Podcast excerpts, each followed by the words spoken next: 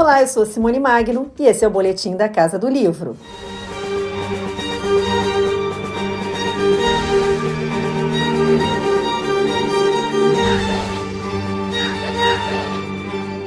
A editora José Olímpio está lançando O Fim do Mundo, clássico da literatura norte-americana, do escritor, jornalista investigativo e ativista político Upton Sinclair, morto em 1968, autor de mais de 90 livros. A publicação tem tradução de Lúcio Cardoso, um dos mais importantes escritores e poetas brasileiros, e conta ainda com reprodução fiel da capa da primeira edição brasileira do livro.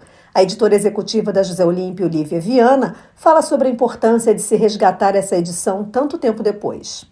A José Olímpio traz de volta o livro O Fim do Mundo, que tinha sido publicado em 1941, numa coleção clássica da editora que apresentava importantes romances para os leitores e leitoras.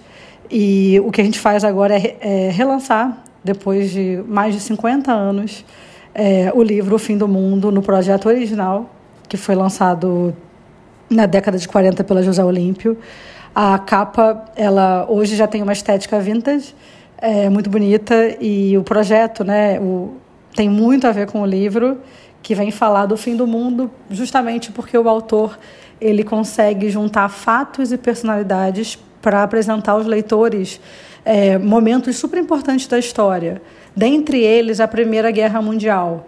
É, acho que parte do fim do mundo, né, do título, tem a ver com isso, com esse momento que tudo que acontece ali na Primeira Guerra vai marcar para sempre a história da humanidade, né? E o personagem principal, ele assiste tudo que acontece na Primeira Guerra no camarote, assim, ele participa de, de importantes momentos, né? Ele vivencia aquilo. Assim como outro grande momento histórico que o personagem principal fica por dentro de uma forma é, mais íntima, é, sabendo de bastidores e tudo mais, é do Tratado de Versalhes. Esse grande momento da história mundial também está no livro e o personagem principal ele fica vivenciando, né, é, esses momentos que trazem grandes complexidades para a vida humana, para em termos de tudo, né?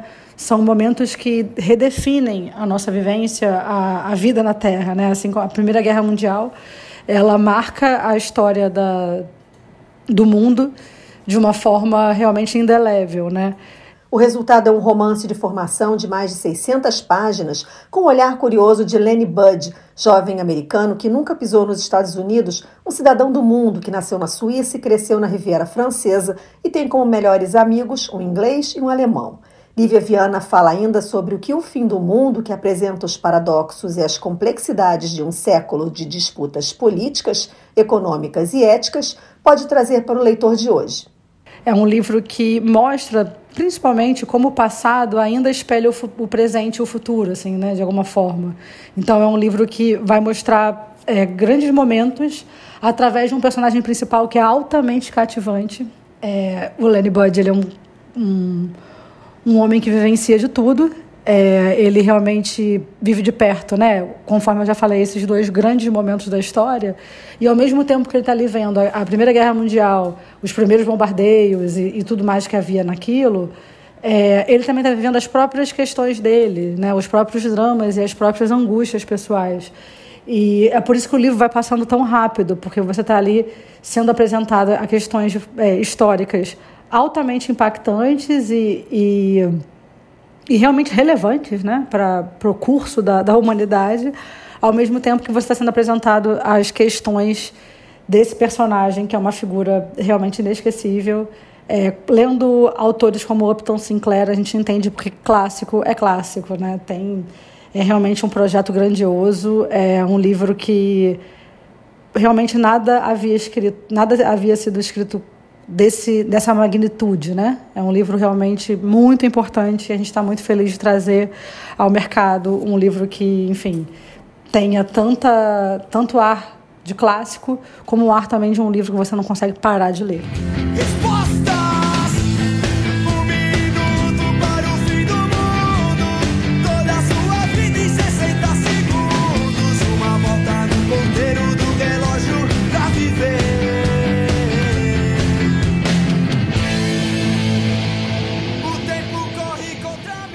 Upton Sinclair participou de modo intenso da vida política dos Estados Unidos. Foi membro do Partido Socialista e, posteriormente, do Partido Democrata. Laureado com o Prêmio Pulitzer de Ficção em 1943 pelo romance Dentes do Dragão, Sinclair mesclava com maestria e exatidão fatos e personalidades históricos a enredos ficcionais singulares. Suas obras literárias abordavam temas políticos e sociais, principalmente a desigualdade social e a corrupção política.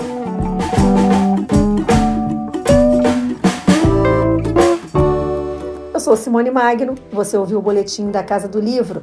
Não deixa de salvar nosso podcast para receber os avisos e não perder nenhum episódio. Outras novidades no canal do Grupo Editorial Record no YouTube. Beijo grande e até semana que vem.